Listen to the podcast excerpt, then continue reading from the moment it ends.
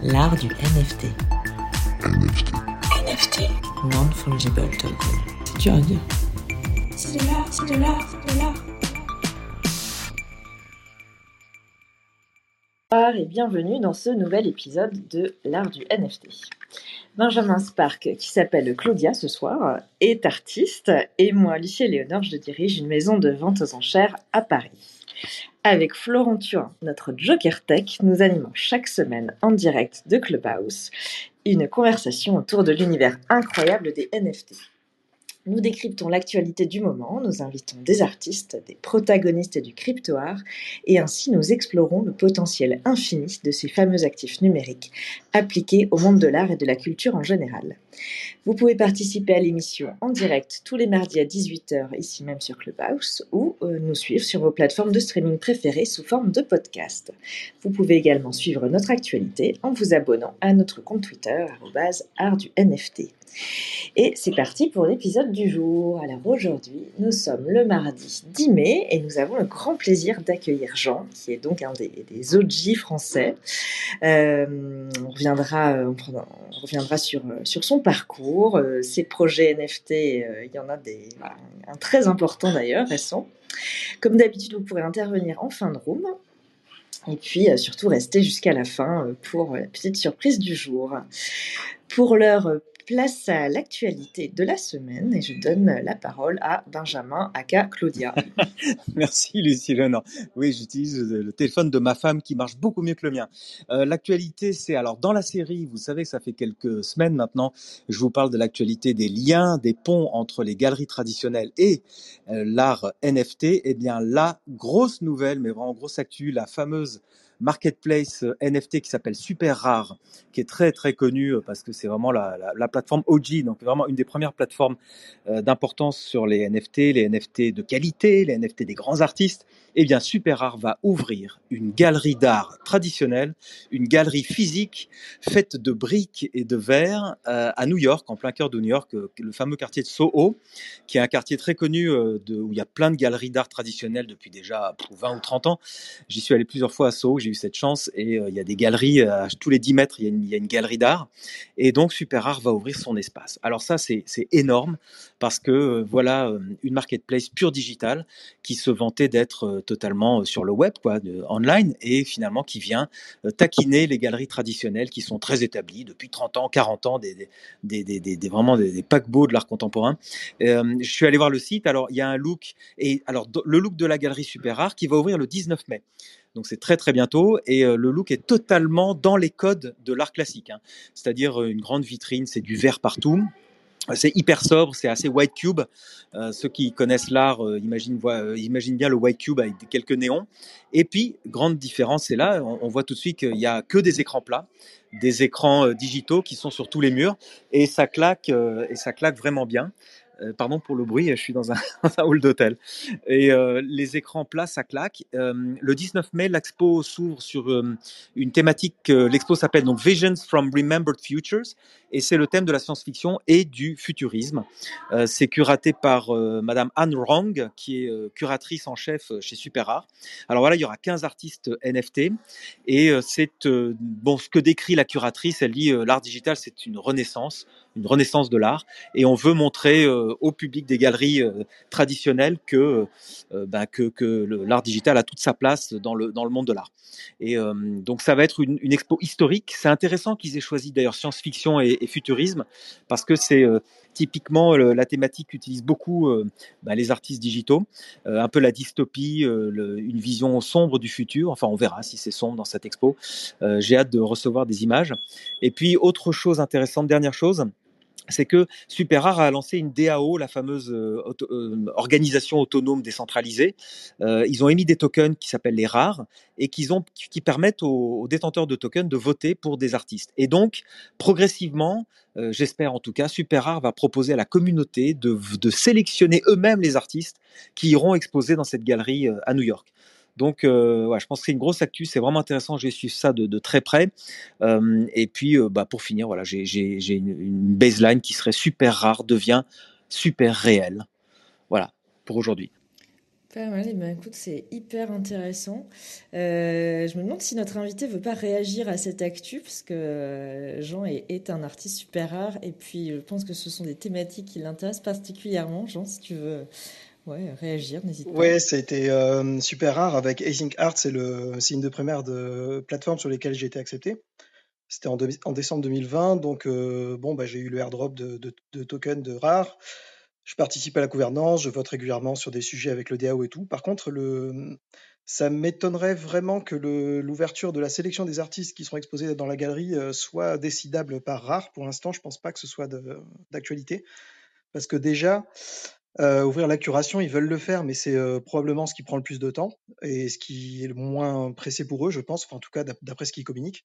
Là, c'est vraiment plus le redesign du site qui est sur le, feu et aussi sur- surtout euh, toutes les mécaniques liées au jeton, qui pour l'instant est un jeton de gouvernance, donc il sert à voter, à faire des propositions, etc. Et aussi qui pourrait servir à de, monnaie artistique en fait, en quelque sorte. Par exemple, il y a une proposition qui a été votée il n'y a pas très longtemps.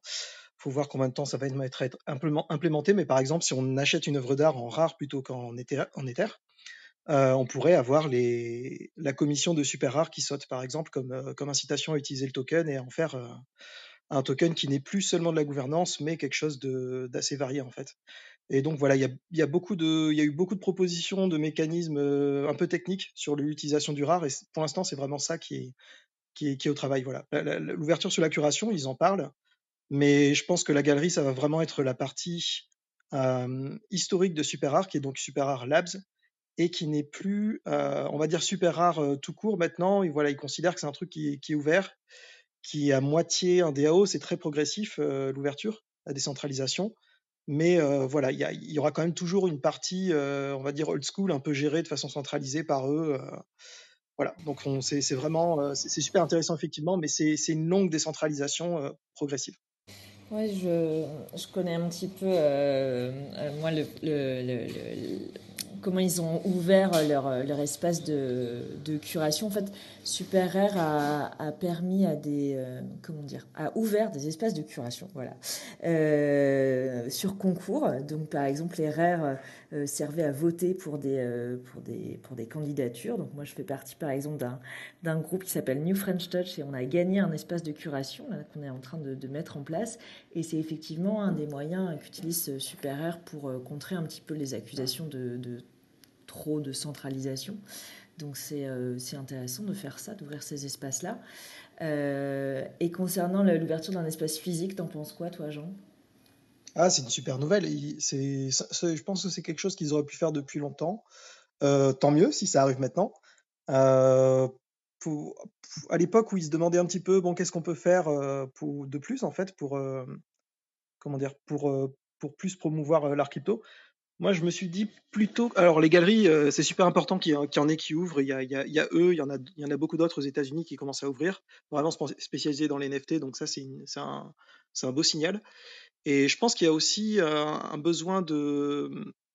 Le concept que j'avais en tête, je, dirais que c'est une espèce de, de guide euh, où, en gros, tu prends des, collectionneurs traditionnels qui sont, qui sont on va dire, au moins un petit peu intéressés, pas forcément dedans, mais voilà, qui sont pas, qui sont encore en train de se dire qu'est-ce que c'est qu'un wallet, je connais pas ce monde, je suis un peu intimidé, il y a des codes culturels que je comprends pas, que ce soit la culture d'internet, les mêmes, etc. Et de faire un espèce de probablement de séminaire ou de, de, de guide sur la culture de l'art crypto en fait, plus que juste sur la partie technique, vraiment sur le, le voilà sur le côté culturel. Je pense que ça c'est un truc que Super Rare pourrait faire peut-être dans leur galerie même. J'en avais parlé à une époque, je sais pas s'ils le feront un jour, mais voilà, je trouve que ça c'est un truc qui serait intéressant à creuser euh, en parallèle des, des nouvelles galeries qui, qui se créent. Hum, Tout à fait d'accord sur euh, la, la nécessité de démocratiser, faire de la pédagogie et enseigner les codes de tout cet univers-là. Euh, ben, C'était chouette cette actu, merci beaucoup Benjamin. Euh, Est-ce que Florent, tu veux enchaîner sur le mot crypto de la semaine justement pour continuer à faire de la pédagogie? Alors oui, parce qu'on est vraiment dans cet esprit pédagogie, on va le faire, mais je vais vous, je vais vous ennuyer à mort avec mon mot du jour, puisqu'il s'agit de wallet. Donc euh, pour entrer dans le monde du Web3, il vous faut ce qui s'appelle un wallet, donc un portefeuille euh, numérique. Et euh, ces wallets, il en existe plusieurs types. Il y a les cold wallets, donc du coup c'est les stockages à froid. Et ça fait en gros référence au portefeuille d'actifs qui sont hors ligne. Donc le plus grand représentant, c'est Cocorico, c'est Ledger du coup, qui est euh, le, champion du secteur là-dedans. Et donc, c'est une espèce de petite clé USB qui permet de mettre ces, codes hors ligne. Et donc, euh, si vous avez des grosses pièces d'œuvre, euh, enfin des gros, des belles œuvres, par exemple une œuvre de Jean, vous voulez plutôt la mettre dans votre code wallet parce que vous voulez pas la sortir tous les quatre matins. Et donc, c'est sécurisé. Vous mettez cette clé USB au, au coffre et vous êtes tranquille et serein sur la conservation de vos actifs. En opposition, vous avez les hot wallets, donc du coup les, stockages à chaud, on va dire, et euh, ça permet, enfin c'est en ligne, donc ça permet plus de liquidité, de pouvoir sortir et rentrer facilement euh, des sous, mais par contre c'est un peu moins sécurisé. Et euh, il y a un autre type, il y a une autre distinction, il y a les custodial et les non-custodial. Donc les custodial, c'est les plateformes d'échange. Donc, vous allez par exemple acheter sur Coinbase ou Binance ou peu importe, euh, vous allez pouvoir acheter vos cryptos là-dessus et vous pouvez les laisser. Le risque, c'est que voilà, s'ils font faillite, s'il y a un, employé un peu scrupuleux, euh, il pourrait voilà vous voler. Donc, vous n'êtes pas, vous n'avez pas 100% de la sécurité de vos, actifs. Et euh, il y a un petit adage dans la crypto, c'est not your keys, not your coins. Donc, pas vos clés, pas vos sous, en gros. Donc, euh, le, ce qu'on essaie de promouvoir euh, dans le Web3, c'est justement le non-custodial, c'est que les gens prennent la responsabilité de leur actif en euh, mémorisant eux-mêmes une phrase qui leur permet d'avoir accès à leur code et qu'il n'y a que qui puissent accéder à, ces, à, ce wallet. Et justement, le, le non-custodial le plus connu, c'est MetaMask. Et ça vous permet de vous connecter ben, au monde du Web3. Donc c'est à la fois en quelque sorte un RIB, et à la fois euh, une, adresse publique, une adresse email euh, avec laquelle vous allez pouvoir interagir sur ces nouvelles plateformes. Donc, euh, voilà, si un jour vous voulez minter des œuvres, par exemple, il vous faudra un MetaMask. Donc c'est un, un une petite extension de navigateur que vous pouvez télécharger facilement. C'est gratuit. Et voilà, je vous invite à, à télécharger et à vous intéresser à ça. C'est la première porte d'entrée dans le Web3, on va dire. Eh ben, c'était une sacrée synthèse, euh, Florent. Bravo. Comment expliquer un wallet euh, en une minute?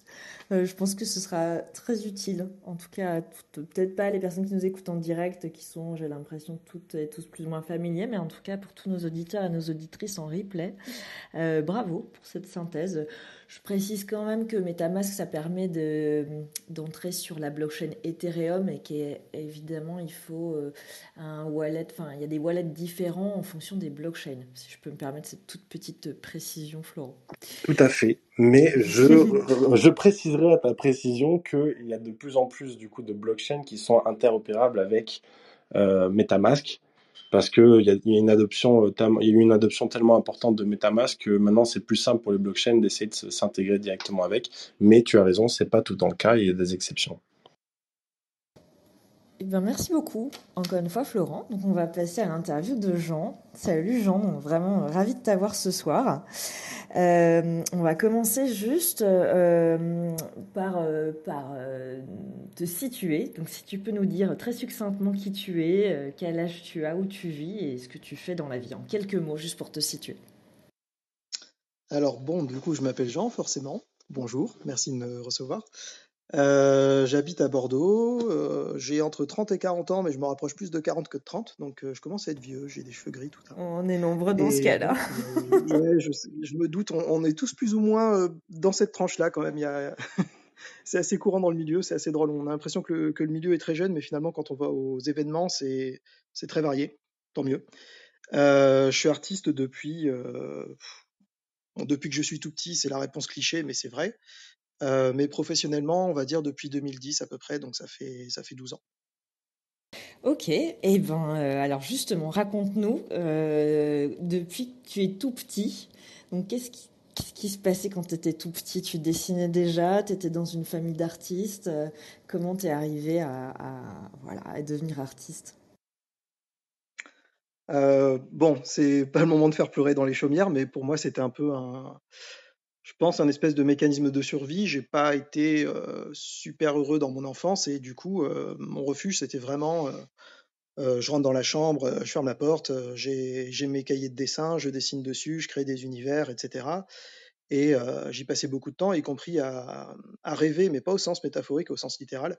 Parce que très vite, j'ai fait des, rêves lucides, en fait, où du coup, je me servais de mes rêves pour vivre ce que j'avais envie de vivre ou expérimenter certaines choses. Et, et voilà. Donc, Avec euh, des, avec techniques d'hypnose ou tu te mettais toi-même dans des états non, pas du euh, J'aurais du mal à te dire comment ça a commencé. euh, C'était juste, ça se faisait tout seul. Je pensais à quelque chose avant de dormir. euh, quelque chose qui te fait plaisir, tu sais. Enfin, ça peut être n'importe quoi. Imagine un monde euh, coloré, chaud, etc. Et puis, hein, quand tu t'endors, en fait, si, si tu y penses au moment où tu passes dans le sommeil et qu'il y a une espèce de continuité de pensée, en gros, ou une forme d'obsession, sans que ce soit un terme péjoratif ici, ton, esprit revient à ça quand tu rêves, en fait. Euh, il y en a qui, du coup, le travaillent euh, d'ailleurs de façon euh, volontaire, par exemple. J'ai vu qu'il y avait des techniques pour les gens qui voulaient essayer de devenir rêveur lucide sans, y arriver naturellement. En gros, toute la journée, tu essayes de penser aussi souvent que tu peux à regarder ta main. Tu regardes ta main et tu fais ça, rien d'autre. Et en fait, le but du jeu, c'est que ça devienne tellement une habitude dans ton cerveau que quand tu dormes, tu regardes ta main dans ton rêve. Et c'est la première étape pour commencer à contrôler un peu ses rêves et à faire des choses euh, de façon plus consciente et au bout d'un moment comprendre quand tu rêves que tu es dans un rêve. Et à partir du moment où ça, ça se produit, c'est vraiment tu fais ce que tu veux euh, avec suffisamment de concentration. Mais sinon, Jean, quand tu parles de rêve, tu parles de prévisualiser à l'avance une œuvre que tu vas faire ou réaliser, ou c'est ou c'est simplement laisser euh, tes, tes pulsions, tes fantasmes t'envahir pour ensuite créer, ou tu as envie de visualiser quelque chose, un travail en fait? Euh, je m'en suis pas tellement servi sur le côté artistique, euh, sauf peut-être quelques fois. Si ça m'est arrivé, mais plus euh, non. En général, c'est plus, il n'y a pas de, comment dire, c'est bizarre parce que quand on dit lucide, on a l'impression que c'est 100% euh, la personnalité qu'on a éveillée, et en fait, c'est pas exactement le cas. C'est-à-dire que effectivement, quand tu rêves, il y a quand même des choses qui ressortent de façon plus prégnante que quand tu es réveillé. Euh, ça peut être des pulsions, ça peut être n'importe quoi, des émotions, des choses qui sont enfouies, etc. Donc, tu, tu décides et en même temps, euh, t'es pas non plus 100% libre et surtout, t'es pas là pour euh, travailler. Donc, tu explores euh, ce que tu as envie d'explorer ou tu, tu joues sur ce que tu as envie de jouer. Mais euh, penser consciemment à faire une œuvre d'art en rêve, ça, je crois que ça m'est jamais arrivé. Et c'est une bonne question, cela dit. Ouais. Des choses à explorer. Et alors, euh, donc tu te crées ton univers en fait, tu te crées tes univers. Et euh, tu pousses ça jusqu'à faire des études d'art par exemple? Alors, euh, ça, c'est quand j'ai fini le, lycée, donc j'ai fait un bac scientifique que j'ai eu grâce aux matières littéraires, à la philosophie, etc. Donc c'était clairement le moment où je me suis dit, j'adore la science, mais il faut, faut que j'arrête, ça, ça me réussit pas. Et donc je me suis dit, bon, bah, comme j'avais plutôt des bonnes notes en art plastique, j'avais des profs qui m'encourageaient pas mal, euh, je me suis dit, tiens, pourquoi pas, euh, ouais, pourquoi pas faire les beaux-arts, etc. Donc euh, j'ai tenté le concours d'entrée aux Beaux-Arts à l'arrache. Il y avait tout le monde, moi j'ai essayé à 18 ans, donc pile, et il y avait tout le monde qui avait 20, 21 ans, qui avait fait autre chose Qui avait avant, en fait des prépas, qui ouais, étaient bien exactement. calibrés pour les concours, ouais. Donc Complètement. toi, Moi j'étais t'arrives la fleur au fusil? exactement, donc ça n'a pas marché du tout. J'ai fait la même chose. beaucoup trop. Ah bah, oui, mais est-ce que tu as des regrets? Moi j'en ai pas. Euh, j'ai fait plein d'autres choses après, mais pareil, j'ai tenté les arts décoratifs euh, en terminale, là, la Ah fleur oui. au fusil, euh, ouais, ouais. Et je- Bah, pour moi, c'est d'un point de vue artistique, je pense que c'est la meilleure chose qui me soit arrivée de ne pas avoir été pris. J'ai raté aussi le concours d'entrée à l'école d'architecture de Bordeaux. À la fac d'art plastique, ils avaient plus de place parce que je suis, du coup, c'était vraiment mon dernier recours. Et du coup, voilà, les, trucs d'art, j'ai complètement laissé de côté et je me suis mis à faire des langues parce que je me suis dit au moins faire de l'anglais, ça va me servir, peu importe ce qui se passe plus tard. Et je reviendrai sur les beaux-arts, je pensais, au bout d'un an ou deux d'études euh, de langue. Sauf que j'ai fait quelque chose euh, d'un peu bizarre, j'ai choisi euh, une filière un peu par hasard sans trop me renseigner. Et je me suis retrouvé à faire du japonais, mais en japonais et anglais. Et au final, je pensais que c'était juste une option, et en fait, c'était plus de la moitié de mon cursus. Donc, je me suis laissé, euh, je me suis retrouvé complètement embarqué dans le japonais, alors que c'était pas du tout prévu à la base. Et en fait, j'ai passé huit ans euh, de master à faire du japonais. J'ai vécu un an au Japon, et je suis jamais retourné sur le, les études artistiques. oh, c'est incroyable comme, euh, comme parcours. C'est la, la vie qui t'a mis ça sous le nez. Ouais, vraiment. euh, ah, Enfin, du coup, quand j'étais au Japon, euh, je me, je me marrais tout ça. J'étais là. Il y a, il y a quand même euh, un moment, j'ai eu 18 ans, je suis allé à la fac, j'ai fait, je vais prendre cette filière. J'ai regardé les langues, j'étais là, ouais, chinois, c'est marrant. euh, Il y avait, il y avait hébreu, il y avait arabe, il y avait coréen, etc. Et puis, je sais pas, j'ai regardé japonais, je me suis dit, tiens, c'est pas mal. Et juste avec ce petit choix-là, euh, bah, enfin, 10 ans plus, t- 8 ans plus tard, j'étais, euh, j'étais au Japon. euh. en train de faire des choses auxquelles je pensais pas du tout. Et alors, qu'est-ce que tu as fait au Japon À part découvrir la culture et t'imprégner de la langue? T'étudiais le japonais? Ouais, c'était donc c'était pour mon deuxième master, donc il y avait euh, des cours très poussés, et puis euh, c'était ça, et puis évidemment, bon, se faire des amis, voyager un petit peu et vivre euh, juste vivre presque une vie de japonais normale, on va dire. Et voilà, et ça s'est terminé. Mes études, par contre, sur, je suis revenu sur l'art. Le deuxième master, qui est un master de recherche, c'était mon sujet, c'était Takashi Murakami et son rapport avec la philosophie de l'art au Japon. Donc c'était euh, c'était de l'art contemporain et un peu de recherche philosophique euh, sur le Japon. Ah oui, le grand, le grand Takashi Murakami dont, dont, dont j'ai parlé, euh, enfin dont on parle souvent parce que il vend ses petites fleurs en NFT maintenant. Mais Oui, surtout, euh, moi qui suis l'art contemporain, ça fait 20 ans qu'il est dans les plus grosses galeries, euh, les Gagosian et compagnie. Et euh, effectivement, il n'arrête pas de parler de ce pont. Lui se considère le pont entre euh, l'art occidental, je dirais même euh, les cartoons occidentaux, enfin le, les toons occidentaux et l'art traditionnel japonais. En fait, on a l'impression que c'est un, cartooniste en fait, alors qu'il ne parle que de, il est, inspiré que par l'art traditionnel japonais. C'est assez étonnant d'ailleurs. Euh, enfin, il a, une petite inspiration. euh, Enfin, il est très inspiré par l'art traditionnel japonais, mais aussi surtout par le par, euh, ce qu'il appelle la culture pop otaku en fait, qui est pas vraiment l'art traditionnel japonais, même s'il y a des liens. Et le côté cartoon occidental que tu retrouves, c'est pas tellement une volonté de prendre du cartoon euh, occidental, c'est parce que le manga lui-même est né euh, d'une déformation et d'une japonisation du cartoon américain. Euh, par exemple, les grands yeux, qu'on, on a l'impression que c'est typique japonais maintenant parce que parce qu'on est habitué aux mangas et aux animés qui sont vachement développés. Mais un des premiers, euh, des, des, euh, celui qu'on appelle le parrain du, du manga au Japon, Osamu Tezuka, qui est connu en France pour avoir fait le, le roi Léo, plein d'autres séries, Atom Boy, etc. Enfin, c'est, c'est- c'est des vieux animés. Et, et Astro Boy, Astro Boy. Et Astro Boy, exactement. Oui, c'est, Atom en fait euh, en japonais. Je me, je me, voilà, je me plante, mais c'était le titre japonais. Et, euh, et donc, en fait, Osamu Tezuka, les grands yeux qu'il a développés, qui ont été, euh, qui, ont, forgé tout, le reste des, artistes manga qui, ont suivi, c'est lui qui réinterprétait euh, les vieux cartoons, genre Mickey, Steamboat Willie, les Fleischer Brothers, avec les, vieux dessins animés en noir et blanc en fait de Disney et des autres de l'époque, où les personnages avaient des très grands yeux. Et voilà, et c'est l'adaptation de ça au Japon qui a donné ce style qui aujourd'hui est absolument japonais, mais euh, voilà, c'est une source euh, d'inspiration occidentale. Bon, alors, moi, je vais revenir aux sources d'inspiration de Jean. Euh, Oui.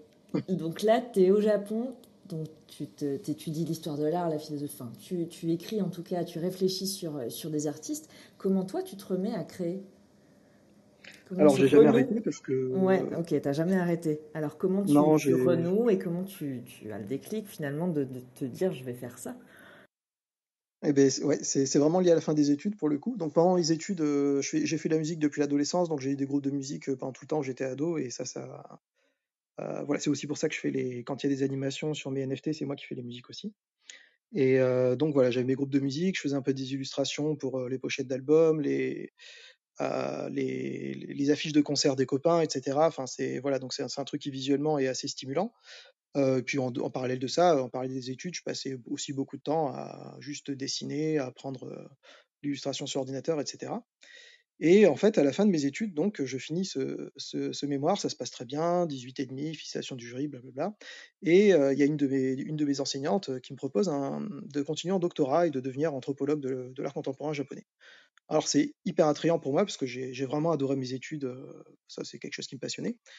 Mais effectivement, je me pose la question, je me dis, si je continue comme ça, j'ai passé ma vie à étudier l'art des autres et, euh, et à pas faire le mien. Et parce que bon, on a quand même un temps limité, donc surtout avec tout ce que j'ai envie de faire, ça, aurait été très compliqué. Et, voilà, ça a été une décision un peu, un peu difficile au début, mais en fait complètement logique. Après, je me suis dit, j'arrête les études, c'est fini, et puis je me mets, je me mets à faire de l'art, et puis on verra bien ce qui se passe. Et voilà. Et donc j'ai continué, et j'ai eu ma première expo en 2011, expo solo à Lyon. C'était de la photo et des photomontages.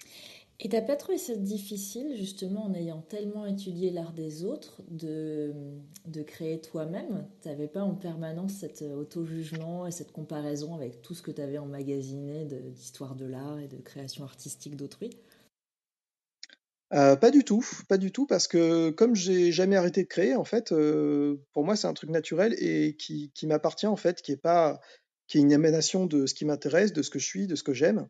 Et donc, il n'y a pas de, j'ai pas d'histoire de légitimité à asseoir ou pas d'ailleurs. donc tu avais ton univers et tu as, continué à l'explorer, tu avais vraiment ce besoin de, de, de, de continuer à le développer, c'est ça?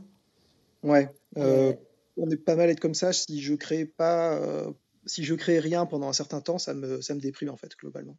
C'est, donc c'est vraiment un besoin. chouette. Et donc là, tu décides de l'assumer. Et, euh, et donc, première expo à Lyon. Alors, c'est donc des photos et des photomontages, c'est ça? Ouais, quelque chose d'un peu surréaliste, euh, pas mal d'autoportraits, euh, et aussi des photos du Japon, du coup, une, une sélection, parce que j'en ai fait un Et paquet donc, là-bas. rappelle-moi, on est en quelle année là? Excuse-moi, tu l'as dit, mais j'ai. Euh, donc j'ai fini mes études, c'était, j'étais au Japon 2008-2009, j'ai fini en 2010, et donc voilà, c'était un an après la fin de mes études, euh, globalement.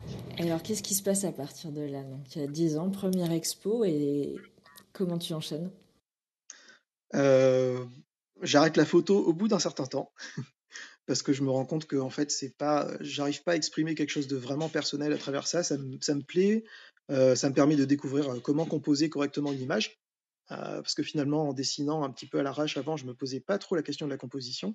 Et c'est vraiment en faisant la photo que je commence à réfléchir en termes de euh, où placer euh, les choses où euh, travailler un peu les idées de perspective de qu'est-ce qui rentre dans le champ ou pas enfin euh, toutes ces choses là qu'on fait pas naturellement du tout en dessin et qui du coup, à travers la photo, euh, deviennent quelque chose de, naturel. Et donc, ça m'a au moins apporté ça.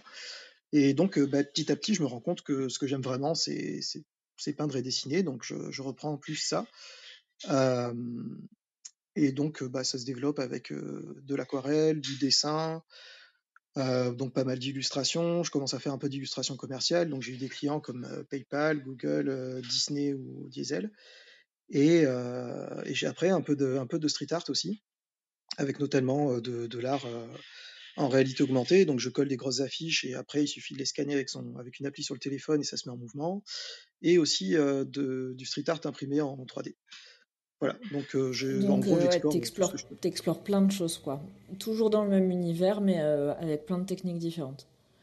Ouais, avec donc voilà une, une part croissante du numérique, mais en, se posant en artiste, euh, surtout en France, il y a d'autres pays qui sont un peu plus ouverts, mais euh, le, faire de l'art numérique euh, et exposer ça en galerie ou même avoir avoir comment dire un moyen de gagner sa vie avec ça, c'était juste impossible. Et j'ai essayé. Au début je pensais à des par exemple des, impressions en super haute qualité en format unique par exemple, donc déjà des 1-1 à l'époque qu'on peut trouver en NFT ou avec bon bah, des impressions 3D par exemple. Mais à chaque fois du coup on a besoin d'une justification physique pour un art qui est numérique et donc déjà conceptuellement il y a un truc qui marche pas. Et c'est pour ça que les NFT ça a été une, une révélation et un, un vrai besoin en fait. Ben ouais, Euh, on est tous euh, d'accord et là pour le défendre. Alors, comment tu découvres, toi, les NFT? Très tôt, je crois. Euh, C'était en 2020, donc je commence à, donc je crois que c'était à peu près en octobre. En octobre, je découvre un, à travers un compte Instagram d'un tatoueur qui, qui poste des, des vieilles œuvres des fois de d'eau forte et de tout ce qui est euh, travail à la ligne. Qui ça? Et ça Qui ça? Qui ça? euh, le, le compte? Instagram, je ne sais plus du tout. C'était un, truc genre euh, inspiration euh, tatou Instagram. C'est euh, une amie à moi qui partage. Donc vraiment, euh, j'ai pas la ref. et euh, et donc bon, ça fait quelques années déjà que j'avais commencé à travailler vraiment plus la ligne euh, que qu'autre chose. Et je vois donc ces vieilles œuvres d'un illustrateur euh, belge de la Renaissance euh, flamande qui s'appelle Franz Huyss et qui a fait des euh, séries de masques dans le style grotesque de cette époque-là. Et je suis pas trop à refaire les œuvres des autres. Moi, j'aime vraiment faire mon truc à moi. Et là, c'est la première fois que je me suis dit, ah, il faut, que je remixe ça. ça a besoin d'être sous forme numérique, un peu animé, avec du glitch, de flotter là, etc. Et voilà, j'ai envie de le faire. Donc je le fais. Et je, je me dis, je sais pas quoi faire de ces fichiers numériques, qu'est-ce que ça va donner, quoi. Et donc, deux mois plus tard, en novembre, euh, il y a un ami à moi qui est à fond dans les crypto-monnaies euh, depuis longtemps. Et puis, quand ça me parlait des NFT, moi, j'en avais jamais entendu parler. Il me dit, ah, ça marcherait bien avec ce que tu fais, tu devrais t'y mettre et tout. euh. Donc, je m'y intéresse vite fait. Et puis, c'est juste la, barrière technique au début me paraît pas insurmontable, mais comme je suis un peu boulimique d'informations, j'ai besoin normalement de tout comprendre avant de me lancer dans quelque chose. Et pour euh, tout ce qui est découvrir euh, non seulement les NFT, mais en plus l'écosystème des blockchains, etc., même la, partie finance qui va avec, c'est une telle masse de, complexes d'informations, euh, de systèmes imbriqués les uns dans les autres, que ça me, ça me met un peu en mode euh, d'accord, on va voir ça plus tard. Pour l'instant, je sais pas trop. Et donc, je bosse sur ma série de, de, de remixage de, des trucs de la Renaissance.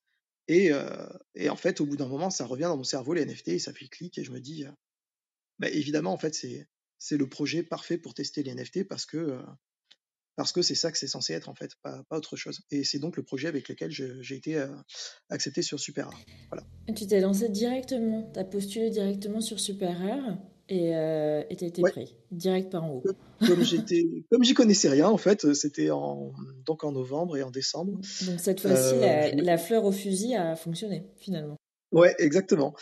Euh, parce que pour une fois, justement, je me suis dit, euh, arrête de faire comme d'habitude, de, de, de, te forcer à, à, tout savoir avant. Finalement, c'est une réaction de peur et de protection. Euh, pour une fois, par l'aventure, euh, découvre en faisant.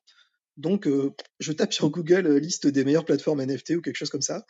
Et je vois dans le top, je, je me suis absolument pas renseigné, encore, on dirait comme à la fac, pareil. je, je, vois sur le top de la liste Super Art et Async Art. Et donc, j'envoie, j'envoie mon email aux deux, je remplis le truc, et je suis pris par les deux. Et moi, je savais pas du tout que j'avais de la chance à l'époque. moi, je fais mon dossier proprement. voilà, donc c'était c'était évidemment super de commencer par là et ça m'a ça m'a ouvert les portes de tout ce dont j'avais besoin très vite. Et, voilà, ça a été ça a été vraiment un, départ sur les chapeaux de roue parce que du coup, ça s'est fait. J'ai mis du temps. J'ai mis le premier NFT a été minté fin janvier, le temps que que je fasse de l'ordre, on va dire.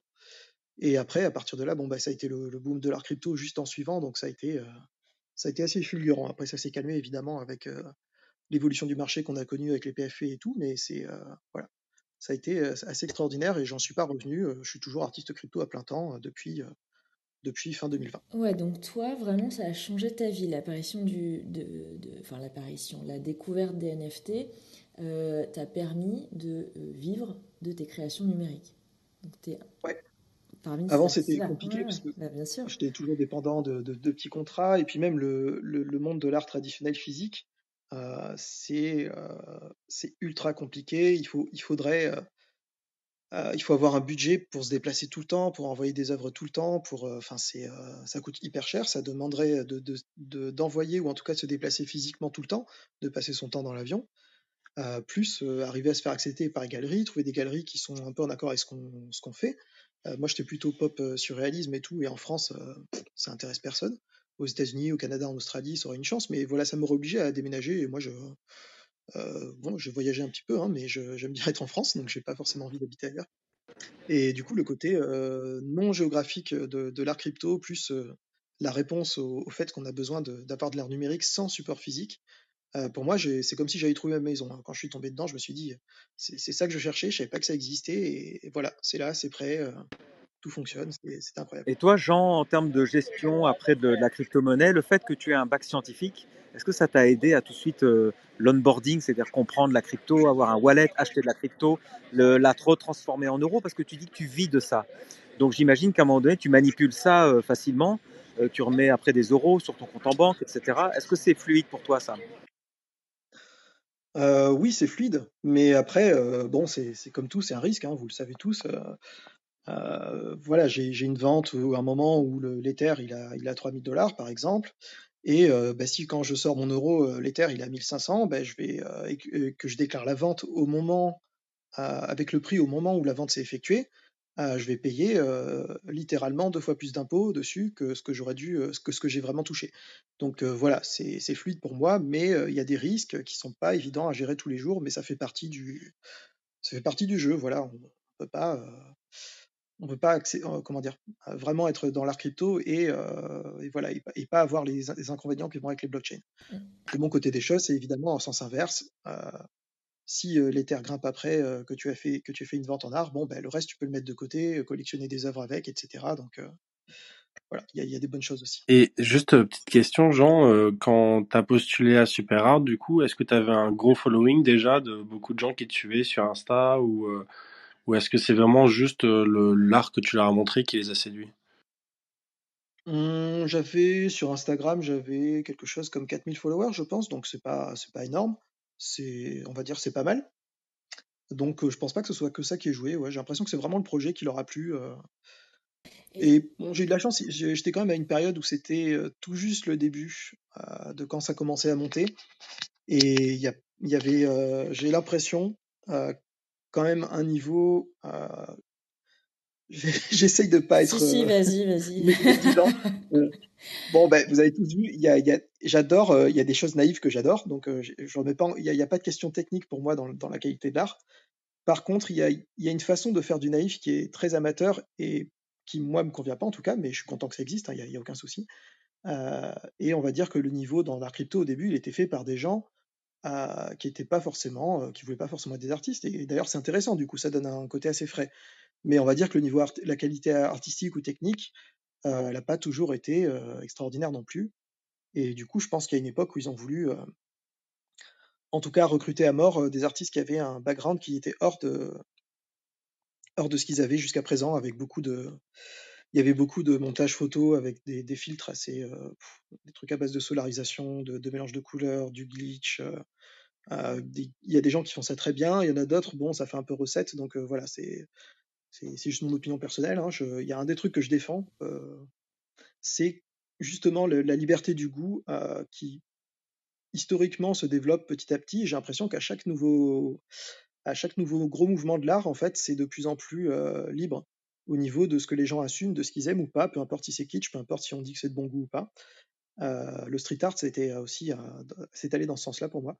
Et, euh, et pour moi, le- l'art crypto, c'est c'est encore l'itération d'un mouvement artistique qui, qui va plus loin dans la liberté du goût, parce que les gens se permettent de, de donner de la valeur à des choses qui sont drôles, qui sont dégueulasses, qui sont, qui sont moches des fois et qui, sont, qui font exprès d'être moches. Et, et du coup, voilà, il y a vraiment une grosse liberté, une grosse variété. Donc ça, c'est quelque chose que j'aime bien. Mais de façon pragmatique, je pense que ça, a f- ça, ça a fait du bien à l'art crypto, en tout cas, qu'il y ait des gens de différents horizons et des gens un peu plus techniques qui soient Mm. rentrés dedans. Toi, en tout cas, tu as été très vite collectionné par des, des gros collectionneurs. hein. Ça t'a sans doute permis aussi de, euh, bah, d'atteindre des, des chouettes ventes euh, rapidement, j'imagine, et de pouvoir décoller finalement assez vite, d'en vivre assez vite. Euh, sur Super Rare, donc, donc tu, tu mines sur Super Rare, sur A5 Art, tu fais pas exactement la même chose forcément, puisque A5 Art c'est une plateforme un peu particulière. Si tu veux nous en dire deux mots. Euh, et puis plaisir. sur les, sur les autres plateformes, je crois que tu mines un peu sur Tezos aussi. Euh, je sais pas sur quoi tu mines sur Tezos, si j'ai j'ai pas fait attention. Mais euh, si tu veux nous expliquer un petit peu euh, comment tu répartis, si on peut dire ça comme ça, tes différentes Ouais. séries, tes différentes sources d'inspiration. Alors, euh, super rare pour moi, du coup, c'est deux choses. Il y a, une série, c'est la série sur euh, euh, l'ancienne Renaissance qui est liée avec la, Renaissance numérique actuelle. Donc ça, c'est une série, mais sinon, c'est là où je mets ce que j'appelle mes, mes j'aime parce que j'ai pas d'autres mots. C'est en gros, c'est les œuvres uniques euh, qui sont pas dans des séries justement, qui sont des petits univers en eux-mêmes et que voilà que j'ai plaisir à, à mettre quelque part sans avoir besoin de créer une, une série autour de ça. sûr, hein. des, des œuvres quoi, par entière. ouais, euh, Async Art, donc euh, comme tu l'as dit, c'est une plateforme très particulière. Donc là, c'est pas une question de thème, c'est plus une question de technique. Euh, donc pour ceux qui connaissent pas, moi, c'est vraiment euh, la plateforme que je conseille à tout le monde, euh, tous les artistes qui sont un petit peu curieux, qui ont envie de euh, d'avoir quelque chose de novateur sans savoir faire de code, et euh, du coup aussi aux collectionneurs et aux collectionneuses qui ont envie de euh, d'avoir vraiment quelque chose qui est plus de l'art crypto au sens euh, euh, jouer avec le format numérique, avec l'interactivité, etc. ça, Pas avoir juste explorer euh, vraiment euh, tout ce que permet Ouais. tout ce que permettent les outils numériques quoi. Ouais. Le, le concept de base de Async Art, c'est que ça fonctionne avec des couches, des layers, et euh, chaque, par exemple, dans une œuvre, euh, une des premières que j'ai faites dessus, il y avait trois couches, donc euh, le décor, un personnage et encore un autre élément du décor, et chaque couche avait trois variantes différentes. Donc ça fait euh, 3 fois 3 fois 3, ça fait euh, 27 possibilités différentes. Et donc le, propriétaire de, l'œuvre, en fait, des couches, il y a un propriétaire par couche, donc on peut aussi être propriétaire, plusieurs propriétaires peuvent, plusieurs collectionneurs, on va dire, peuvent être propriétaires d'une œuvre de façon fragmentée. Et chacun va avoir accès à une couche et choisir la, variante de chaque couche, en fait. Et le résultat final sera la somme des choix de tous les collectionneurs. Donc, soit un, un collectionneur ou une collectionneuse vont acheter euh, la totalité des couches pour, être, euh, pour avoir la totale maîtrise de l'œuvre et de son résultat, soit ils vont accepter de jouer euh, au jeu communautaire. Et je l'ai vu pour une de mes œuvres, c'est assez marrant de, de voir sur Twitter, par exemple, deux collectionneurs différents qui euh, disent Ah, bah tiens, mais cette couche, comme ça, on va avoir ça, ça comme résultat, moi je mets celle-là. Et, et du coup, qui, qui finalement reconstruisent et réinventent l'œuvre quand ils en ont envie euh, ensemble. Donc ça, c'est vraiment quelque chose qui est, qui est ultra novateur, qui est hyper intéressant et Ouais, encore, très je trouve, ludique. euh, Très ludique. très ludique Ouais. et un peu sous-évalué, je pense, parce que tout le monde est là, ouais, super rare et tout. Bon, c'est super rare, c'est génial. Mais du coup, pour moi, ce genre de plateforme, c'est vraiment euh, l'essence euh, de l'art crypto.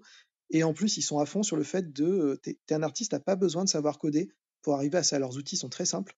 Donc ça, après, c'est juste une question de réflexion et de savoir comment utiliser leurs outils de façon créative. Et c'est, ouais, moi j'adore. En plus, l'équipe humainement, elle est super. Euh, je les ai enfin vus pour la première fois à Lisbonne euh, il n'y a pas Il longtemps. n'y a pas longtemps, ouais. Est-ce que, je sais que c'est un peu difficile, mais euh, est-ce que tu pourrais nous décrire un petit peu des éléments de ton univers, alors sans nous décrire forcément une œuvre, mais quelques, voilà, quelques éléments distinctifs? Euh, ce qui revient souvent, c'est que c'est un peu psychédélique, c'est très coloré, c'est très onirique et euh, surréaliste. Donc euh, bon, l'influence des rêves, c'est évident. Après, euh, j'ai un petit peu de sang catalan et j'ai été biberonné à Dali euh, pendant toute mon enfance, donc ça se retrouve un petit peu. Et pour le, côté, euh, j'aime bien, j'aime beaucoup les lignes de contour, donc pour des gens, ça va être BD. Pour moi, c'est pas BD, c'est vraiment quelque chose de. Il y a une élégance à, à travers quelques lignes à, sculpter des formes, on va dire, plutôt que de forcément jouer uniquement qu'avec les ombres et avec les, les lumières. Voilà, ça c'est un, truc qui me touche beaucoup et je le dois pas mal à Möbius aussi, donc un autre français, Ouais, euh, Jean Giraud, pour ceux qui le connaissent. Et voilà, donc ça, ça a été une grosse influence pour moi. Et au moment où je me demandais un peu où j'allais stylistiquement parlant, j'ai retrouvé ces travaux et, et ce qui m'a fait décider sur le fait de, euh, tant pis si ça a l'air moins sérieux, parce que pour des gens, c'est de l'illustration plus que du, euh, du modelage avec la lumière et les ombres, mais moi, c'est vraiment ce qui, ce qui me plaît. T'as, t'as les certaines œuvres animées également? Oui, euh, oui, oui, donc euh, bah, j'anime aussi. Voilà. En 2016-2018, j'ai commencé à faire mes premiers petits pas. Euh, il y a, ouais, y a quelques-unes de mes œuvres d'ailleurs qui sont mintées, qui, qui sont des animations de cette époque-là. Et euh, voilà, c'est un truc que j'essaye de. Au début, je, je commençais à en faire un peu partout parce qu'il y avait un côté un peu. euh, ah, c'est de l'art crypto, ça s'y prête plus à l'animation. Il y avait une espèce de euh, meilleure évaluation naturelle de, de, de l'art qui était animé par rapport à l'art fixe. Et ça m'a pris un petit moment de revenir là-dessus, après de me dire non, non, même des fois juste les images fixes sans rien d'autre, c'est, ça peut être Ouais, parlant, assez ça, fort, c'est ça se tient aussi. euh, pas besoin. euh, toutes les images ne nécessitent pas forcément d'être animées. Euh, je vois que l'heure tourne déjà. Euh, si des auditeurs ou des auditrices veulent intervenir, ben, n'hésitez pas à lever la main. On vous fait monter sur scène hein, pour poser vos questions à, Jean. Et moi, j'aimerais que tu nous parles un petit peu de ce, gros projet que tu as lancé il y a quelques semaines. Voilà, assez rapidement parce que je sais que tu es intarissable sur le sujet, mais voilà, si tu peux nous raconter un petit peu ce, ce Big Dream. Alors, c'est pas mon projet, je suis le directeur artistique. Oui, bon, euh, c'est- c'est c'est toi que j'en, c'est toi qui en parle beaucoup en tout cas, le directeur artistique, ouais, le ouais, porte-parole. c'est le euh, suis un peu le numéro 2 sur le projet, mais voilà. Ça fait deux ans qu'on travaille dessus maintenant. Euh, c'est un projet qui, du coup, euh, m'a demandé de réunir euh, 60 artistes de partout dans le monde. Il y a quelques Français dedans, dont Orabel qui nous écoute. Coucou Orabel. Euh, voilà, donc euh, on a essayé d'avoir des artistes super variés, avoir au moins 50%. En fait, on a 60% de femmes sur le projet, donc je, je suis très content. Ça a été pas évident, mais c'est cool. Euh, 36 pays différents, donc voilà, un truc vraiment euh, au plus possible euh, international et, et varié. Et aussi au niveau des techniques, il y a des artistes 3D, il y a du, il y a CryptoClé que vous connaissez bien pour la partie, euh, Ouais, qui est venu, euh, la partie argile. Ouais, qui est venu il y a pas longtemps. Oh, il est tout le temps là. et euh, bon, voilà, des illustrateurs, euh, plein de choses différentes. Et en fait, le, but du jeu, c'était euh, Dreamy, donc l'entreprise qui a, lancé ce projet, euh, récupère des rêves partout dans le monde. En fait, vous allez sur le site où on vous demande c'est quoi votre rêve pour 2030. Et voilà, vous êtes libre, vous mettez ce que vous voulez. Et donc le rêve se retrouve ajouté à la base de données. Et les artistes, nous, on prend chacun un rêve et on, en fait une œuvre d'art. On illustre ce rêve. Après, c'est sur une carte interactive où on voit des, des- les rêves où, est-ce qu'ils sont positionnés partout dans le monde. Donc on peut voir aussi euh, quelles personnes ont fait des, des rêves similaires aux nôtres, etc. Et euh, donc il y en a une- un certain nombre. On en a fait euh, 505, je crois. 505 œuvres d'art sur ce projet. Et donc euh, il y a 505, 505 rêves qui ont été euh, euh, traduits en art. Mais alors, euh, c'est un euh, peu travers une, le- c'est un peu une commande, c'est ça? Dreamy, c'est une entreprise qui a fait une, Ouais, c'est une start-up ok, une start-up de quoi? De d'art en fait depuis le début. Moi, j'ai commencé à travailler avec euh, Sharona, la fondatrice, depuis euh, 2017. euh, en cherchant sur Instagram des, des boulots d'illustrateurs. En fait, elle, elle proposait un truc, elle disait, bon, bah, mon entreprise, on cherche des illustrateurs parce qu'on on, on illustre les rêves. Alors cette fois-ci, littéralement les rêves, en fait, vraiment euh, rêve, rêve, euh, des gens. Donc évidemment, ça m'a parlé. euh, Oui, forcément. Je me suis dit, bon, on y va, quoi. Et du coup, on a fait plein de trucs ensemble. On a illustré un paquet de rêves et tout. Et donc là, c'était gros projet, donc The Big Dream pour, euh, pour transformer ça en vraiment un projet très collectif, très international, le plus mondial possible.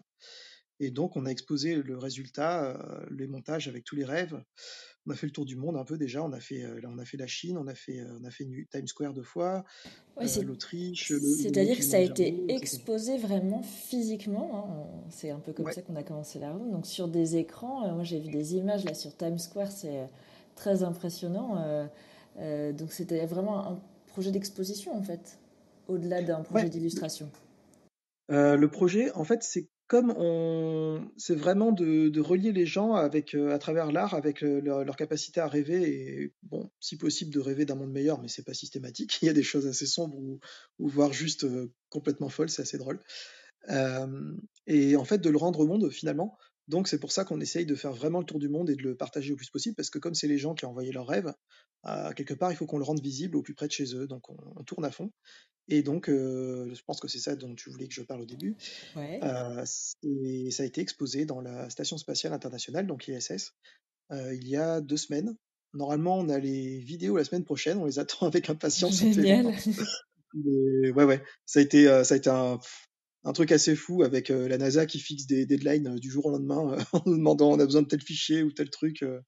C'était un peu n'importe quoi. J'ai un peu maltraité les artistes parce que j'aurais préféré leur laisser plus de temps, mais bon, on a fait ce qu'on a pu, quoi. Mais voilà, donc un truc complètement fou, très complexe à gérer parce qu'il y a, plein de, couches de complexité qui s'ajoutent aux autres. On peut parler aussi de, comptabilité internationale, plus de comptabilité crypto, c'est juste ingérable, mais bon, c'est pas on va y arriver. Et euh, quel est le devenir de cette expo? Elle va tourner? Est-ce qu'elle va, est-ce qu'on va pouvoir avoir l'occasion de la voir en France? Euh, ouais, donc de toute façon, euh, avec Sharona, le, le but c'est quand même qu'on qu'on fasse vraiment que ça s'arrête jamais en fait, et peut-être même que le projet après il y ait plus d'œuvres qui soient produites. Enfin, c'est c'est vraiment un truc euh, qui s'inscrit sur le long terme. Donc il y a, y déjà un, un, monta- un montage ouais, qui a été euh, minté sous forme de NFT en open edition sur Nifty Gateway. Ouais. Et, euh, et voilà, ça, deviendra la base d'un DAO où il y a une partie des, recettes qui vont être distribuées pour, euh, pour des ONG, pour, euh, pour, voilà, pour avoir un, impact un peu positif sur le monde à travers ces rêves. Et on a d'autres projets, on veut essayer de, de l'enregistrer sous l'eau et tout, de le, pardon, le diffuser sous l'eau. Euh, on a d'autres destinations, on a fait Dubaï il y a pas longtemps, euh, je vais essayer de faire la Grèce cet été s'il y a un festival qui s'y prête. Enfin bon, voilà, ça- on va continuer à faire vivre le projet aussi longtemps que possible. Génial. Et euh, aussi, on a une idée pour faire partager la, curation de, des pièces issues de, enfin des œuvres issues de ce projet à un collectionneur d'un 1-1 qu'on va mettre plus tard, qui serait donc la personne qui déciderait quelles œuvres vont être mintées individuellement et qui aurait un tiers des recettes euh, pour le coup. Donc ça, c'est voilà, c'est des trucs en cours. Ok. Et euh, est-ce que toi, tu as des projets euh, moins collectifs, hein, plus individuels du coup? Est-ce que tu travailles sur des séries en particulier ou des œuvres hors série en particulier? Heureusement, oui. Ah, Raconte-nous. ouais, ouais. Euh, là, je suis encore, j'ai sorti un 1-1 il y a pas longtemps et je vais en ressortir un autre plus tard qui sera un peu à mon premier sur mon propre contrat Manifold. Donc, pour ceux qui connaissent pas, Manifold, c'est euh, un service qui permet d'avoir ses propres contrats pour faire ses propres NFT. Donc, on gère tout en fait, ça devient vraiment les nôtres et c'est pas, par exemple, si on fait un, on mint une œuvre sur Super Rare, c'est sur, euh, à la, à la base, en tout cas, c'était, euh, Le smart contract de Super Rare avec euh, les voilà, royalties définies par Super Rare, etc. Exactement. Donc, euh, donc, dépendant complètement de tout. Donc, c'est sur le long terme, c'est pas très bon. Donc voilà, j'ai commencé à créer mon propre contrat avec ça et à commencer à, je vais, bientôt avoir les premières œuvres mintées dessus. Et voilà, donc j'en ai une autre qui va sortir dans pas trop longtemps, je pense, qui va être une espèce d'autobiographie en mode très surréaliste et très symbolique. Donc voilà, c'est quelque chose qui me, qui me tient un petit peu à cœur et je suis content de pouvoir le sortir. Et j'ai un autre projet euh, beaucoup plus euh, long terme parce que c'est encore un projet à 10 000 personnages que vous, vous commencez à en avoir marre, mais qui a une Ah, un projet euh, de PFP ouais, mais qui a, une, qui a un truc très différent. C'est bon, déjà stylistiquement, je Oui, c'est ça, c'est-à-dire que euh, il y a euh, collect- collectibles euh, euh, voilà, aléatoirement et puis, euh, et, puis, euh, et puis les collectibles dessinés par des artistes qui, euh, Ouais. qui sont plus rares déjà et, et qui méritent d'être investigués en tout cas. Donc, est-ce que tu veux nous en parler un peu?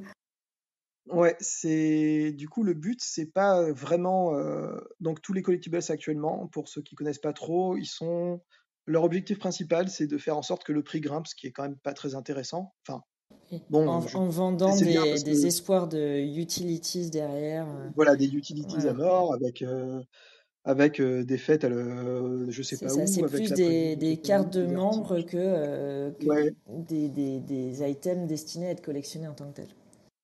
Ouais, et puis avec des choses un peu, un peu artificielles qui sont pas toujours pertinentes, même si c'est marrant de, finalement d'explorer euh, euh, l'interaction avec une communauté, ça c'est quand même quelque chose qui, qui a été pas mal fait grâce au PFP, donc c'est bien. Euh, mais le but de, de la mienne et de la nôtre plutôt, parce que c'est un projet avec, avec ma copine, c'est de financer l'achat et la sanctuarisation de forêts pour protéger la biodiversité, parce que depuis le temps que je me dis, euh, il y a une quantité d'argent phénoménale qui, qui circule dans les, dans les NFT, enfin, et surtout dans les PFP, et qui globalement sert à rien à part à faire que des personnes soient plus riches qu'avant, mais euh, voilà. Donc pourquoi pas utiliser cet argent pour avoir un vrai impact euh, environnemental, puisque moi c'est ce qui me parle le plus euh, au niveau de toutes les urgences qu'on a aujourd'hui. Et le meilleur moyen de protéger la di- la biodiversité actuellement, c'est les vieilles forêts, d'arrêter de couper les arbres qui sont vieux. Voilà. Globalement, euh, c'est au niveau ultra basique, c'est ça permet de, de diminuer les grosses chaleurs, ça permet de garder de l'humidité, de l'ombre et euh, de protéger toute la faune qui vit autour de ça. Euh, ça nous permet énormément de choses. Donc c'est vraiment le, le premier maillon euh, dont on a besoin pour qu'un écosystème survive, Ouais. surtout avec les augmentations de, de chaleur. Et c'est prévu pour quand, ce drop? Il n'y a pas du tout de, de, de, de date parce que justement ça prend un temps, c'est incroyable, je fais tout tout seul, donc euh, Mm. voilà. Pour faire 10 000 personnages, euh, c'est avec tous les, les traits, les accessoires, les trucs, c'est euh, vraiment un travail monstre. Et euh, bon, bah, évidemment, je fais des autres projets, d'autres projets à côté, donc c'est compliqué. Mais on n'est pas pressé et je, voilà, je, me dis que quand ce sera prêt, comme l'utilité du projet, c'est vraiment d'avoir un impact concret, positif qu'on va documenter. On va aller voir les forêts nous-mêmes, on va aller chercher des avocats pour défendre le bout de terrain parce que acheter une forêt et la sanctuariser, c'est pas évident. Il y, a- il y a énormément de choses à faire et donc ce sera aussi un projet un peu documentaire sur euh, comment est-ce qu'ensemble on peut avoir un impact positif, comment ça se passe dans la réalité, etc. Donc euh, voilà, ça va être une sacrée aventure. et ouais, sur, que ça soit sur cette aventure ou euh, même euh, le- ton projet de créer tes propres smart contracts, ça demande quand même que tu aies une audience, que tu sois capable, enfin tu l'as dit, c'est tellement de jobs à la fois, surtout là, tu essaies d'avoir un impact euh, sociétal, donc c'est encore une autre casquette à porter. Euh, bah, clairement, ouais, si, si tu te fais pas aider ou si tu lances pas, le- si t'as pas l'aide de la communauté, c'est très difficile. Mais justement, est-ce que euh, toi, ton expérience justement de, plus de deux ans dans les NFT, est-ce qu'avec ça, tu t'es t'es confiant, t'es assez confiant de euh, que, enfin, de, de ton audience que tu as pu accumuler à travers justement ton expérience dans les dans les plateformes existantes? Euh, très bonne question. Est-ce que je suis confiant? Je suis pas sûr. Déjà parce que faut être honnête, euh, le niveau de, euh, de dégène financier de, la scène est quand même assez euh, costaud. Donc proposer quelque chose qui est plus orienté sur une utilité réelle et environnementale plutôt que sur faire de la machine à cash, c'est est-ce que ça marchera ou pas, je ne sais pas. Et aussi parce qu'aujourd'hui, je ne sais pas si vous avez vu les derniers PFP qui sortent, mais ça y est, on arrive au, au ras-le-bol parce qu'il y a des choses qui ne sont même pas mintées.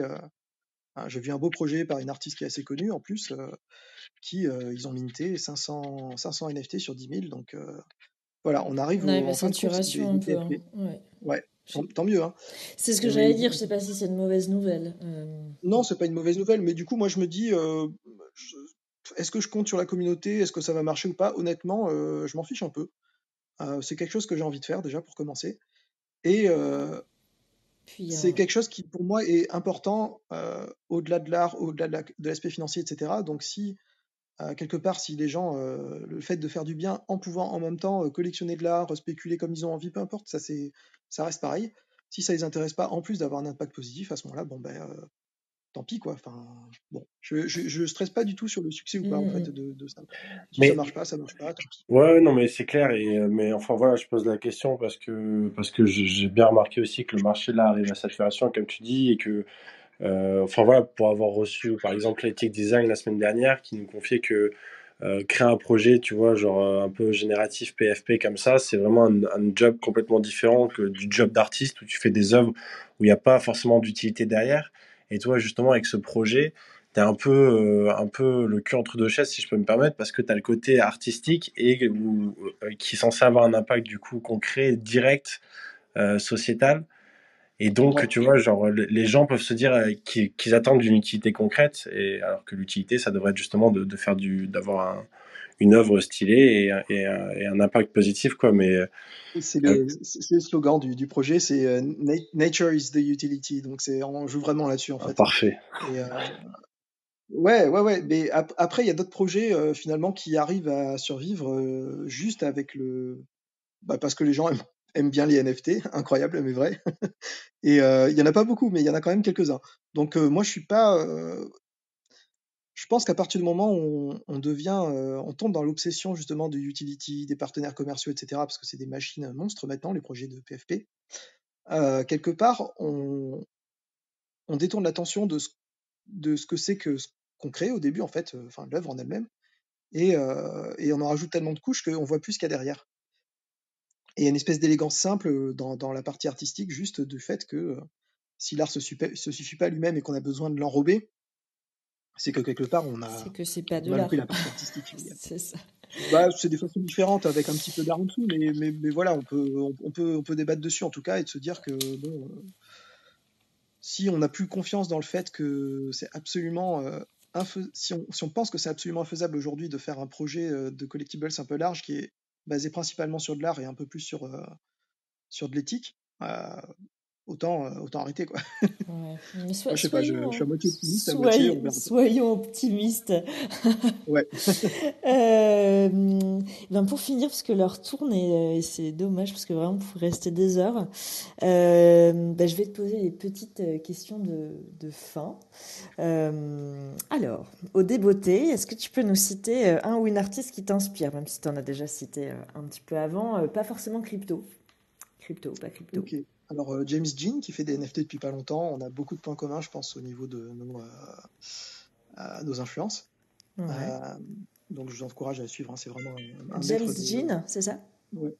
Ça Ok. ressemble à James Dean, mais non, c'est James Ok. Jean. Et euh, bon, après, ceux que j'ai déjà cités, donc Ouais, les surréalistes, Dali, Ma- les Magritte, surréalistes. Dali, etc. Ouais. Voilà. Euh, pas mal de, de- de- d'illustrateurs des années 60, hein, ça c'est la, la base psychédélique. Donc, je parlais de Möbius, mais aussi, euh, euh, je sais pas, les vieux comme euh, Philippe Drouillet, euh, Casa, etc. Enfin, les vieux trucs de, de science-fiction et de trucs très perchés que j'aurais pas dû lire en étant enfant, mais qui sont tombés sous mes yeux. Et euh, bah, la, cultu- la culture aussi, on parle d'artistes tout le temps, mais évidemment la culture pop, euh, moi je Bien pense à sûr. Fantasia, de, le premier de Disney qui m'a beaucoup Ouais. marqué. Des vieilles animations des Pink Floyd, pareil, j'avais pas du tout l'âge et ça m'a à moitié traumatisé, à moitié fasciné et ça m'a pas mal parlé. Enfin voilà, donc beaucoup de choses de, de cette On époque-là. t'en fait un beau syncrétisme en tout cas de toutes ces inspirations. bon alors, est-ce que toi t'es un collectionneur de NFT Ouais, bien sûr, euh, gros Ouais. collectionneur. Gros collectionneur. Alors raconte-nous le dois premier centaine NFT. de NFT, je sais pas. Je... Raconte-nous le premier NFT que t'as collectionné. En tout cas, celui qui Euh, celui dont tu te souviens, quoi, ta première émotion. Ah ben le, oui, le premier, je m'en souviens parce que justement, je me suis dit, euh, bon, allez, ça va être le premier. Euh, comme je suis musicien aussi, je me suis dit, j'aimerais bien, euh, j'aime bien le, hum, euh, je sais pas, je pense que quand on n'a pas été, euh, quand on n'a pas fait de synthé de guitare, on comprend pas ce truc, mais j'ai un espèce de fétichisme bizarre pour les, euh, euh, quand tu, tu branches un instrument avec des câbles, qu'il y a des câbles partout, tu as des, t'as des, pédales par terre, tu appuies sur les boutons, il y a des diodes partout, il y a des, enfin voilà, cette espèce de jungle de, câbles et de lumière et de boutons partout, avec lesquels tu sculptes littéralement du son. C'est un truc que je trouve encore aujourd'hui, il y, il y a un vrai plaisir de gamin derrière. j'a- J'adore ça, quoi. Je pourrais passer des heures juste à, avoir euh, un pedalboard, donc avec euh, une vingtaine de pédales d'effets dessus et, triturer les boutons dans tous les sens. J'adore. Et donc voilà, j'ai trouvé un artiste euh, qui s'appelle Koshi Mazaki que j'ai rencontré pour la première fois à Lisbonne. Là, c'est trop drôle parce que j'étais son premier collectionneur et lui, c'était mon premier collectionné. Donc c'était assez marrant. Et il a fait un NFT où c'est juste une vidéo où on entend lui la musique qu'il fait avec son synthé modulaire. Les synthés modulaires, c'est les grosses machines avec justement tous les câbles qui pendouillent. Il n'y a, pas forcément de clavier dessus. Enfin, c'est la synthèse sonore un peu hardcore. Et donc il y avait ça avec la jungle, avec les lumières partout, les câbles et tout. Et donc la musique expérimentale derrière et une petite coccinelle qui se baladait sur un câble, qui savait pas trop ce qu'elle faisait là.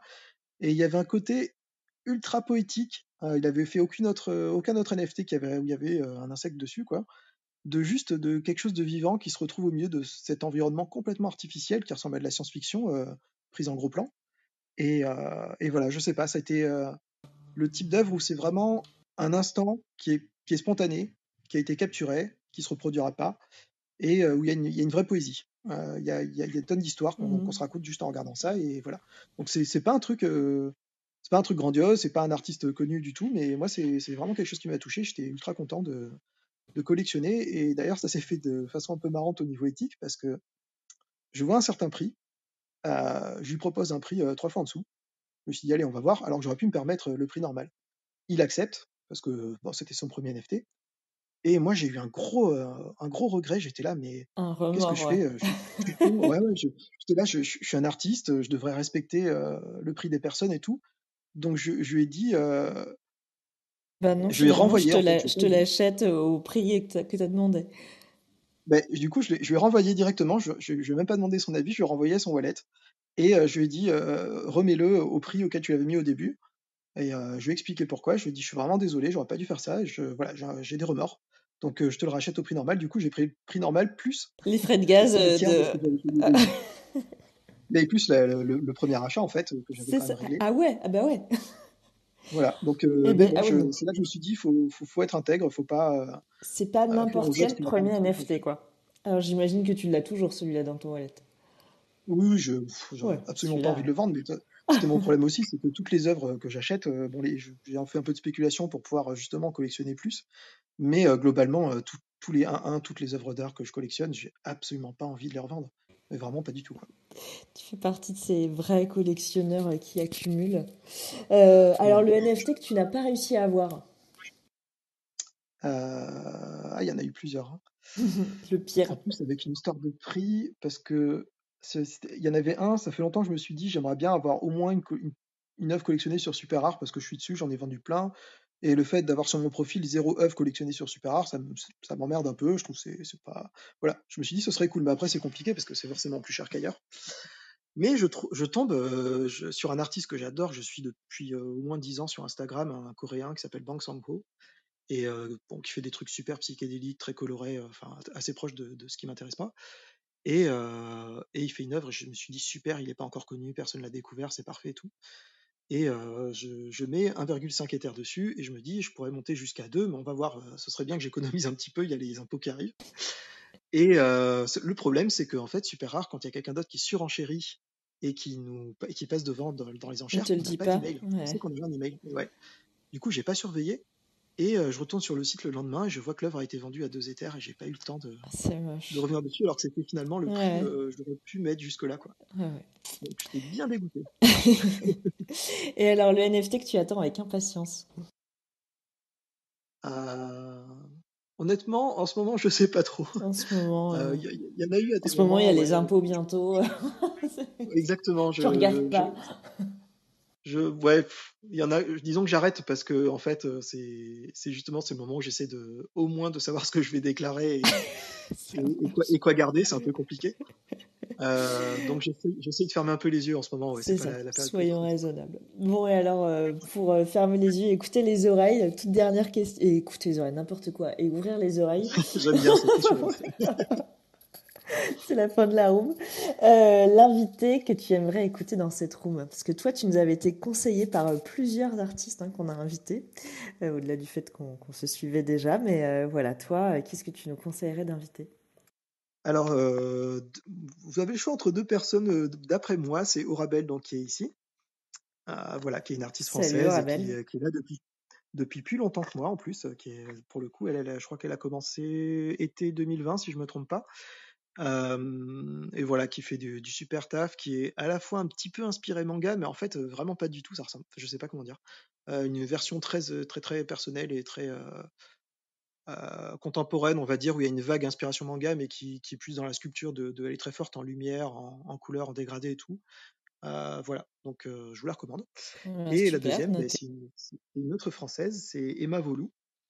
Euh, les deux, je les ai collectionnés d'ailleurs, donc euh, voilà, j'en parle parce que vraiment, ça me plaît euh, suffisamment pour que, pour que je, je collectionne. Emma Volou, qui a un style plus avec des lignes, donc un peu plus proche de ce que je fais, et assez barré, avec des scènes, voilà, il y a plein de détails, ça raconte des histoires, c'est très narratif, ça c'est c'est quelque chose qui me parle beaucoup, Ok. puisque c'est ce que je fais aussi. Et voilà, j'aime beaucoup ce qu'elle fait, je trouve qu'elle a vraiment un- quelque chose d'unique, et je, voilà, moi je suis assez confiant sur le fait que- qu'elle va, se faire un nom, euh, elle aussi. euh, Eh bien, super, on va les, on va les contacter euh, toutes les deux. Merci beaucoup pour, pour ces recommandations. On va avancer parce qu'il est déjà tard en général. On arrive à, à tenir l'heure. Bon, là, on a, on s'est laissé emporter par ton univers. Euh, donc, on va finir la room avec notre petit, euh, petit concours de giveaway. Donc, euh, la tradition un peu du podcast, c'est que les, artistes offrent un, giveaway pour soutenir le podcast, hein, pour, voilà, que les, qu'on ait plus de followers sur Twitter et, que les gens ben voilà, nous suivent. Donc, est-ce que, est-ce que tu serais OK, Jean, pour ben, offrir à l'art du NFT un giveaway, toi aussi? Ouais, euh, on en a parlé, donc euh, Ouais, j'ai j'ai un NFT sur Tezos encore qui est disponible, une édition de, euh, de 30 en tout. Euh, trop c'est une série de sympa. quatre personnages euh, voilà, qui, Assez, avec un côté assez un peu piquant en plus. Ouais. Eh ben écoute, c'est hyper sympa. Donc merci euh, beaucoup d'avance. On fera le, tirage au sort la semaine prochaine. Et puis là, euh, Florent va te mettre à contribution pour euh, ben, élire le, gagnant ou la gagnante du giveaway de la semaine dernière de, de Yanis Georges Ethic Design. Tout à fait. Donc, Jean, merci beaucoup ben, pour, pour ce, ce- super épisode, pour ton œuvre. Et du coup, il va me falloir un chiffre entre 1 et 45. 37. Dur. Ah, il faut que je c'est scrolle. c'est Attends, attends, bien, c'est bien. Ah, C'est désolé, bien je te fais que marcher plus longtemps Ah, ouais, ouais, non, t'inquiète, t'inquiète. Fais-moi juste le roulement de tambour avec, euh, tu sais, avec les- la bouche. Comme les doigts, je sais pas. Euh, 37, du coup, on était à 43, 42, 41. Et c'est Cap, Capuni Bessian, le grand gagnant ou la grande gagnante de, euh, du giveaway de la semaine dernière, qui du coup non, ne parle pas japonais. Il y a beaucoup de drapeaux, mais euh, voilà, ça a été une chouette, une chouette petite boucle. Bon voilà, on a un gagnant, on tweetera et on vous on mettra en, en relation. Et euh, voilà, et merci beaucoup en tout cas pour, euh, pour cette room, Jean. Ouais, merci Ben, merci infiniment. beaucoup à vous, c'était passionnant. Et puis, euh, ben, à très bientôt, euh, ici ou là. Et, euh, et puis, bonne soirée à toutes et toutes. Et euh, à la semaine prochaine. Merci tout le monde. L'art du NFT. NFT. NFT. Non-fungible token. C'est dur à dire. C'est de l'art, c'est de l'art, c'est de l'art.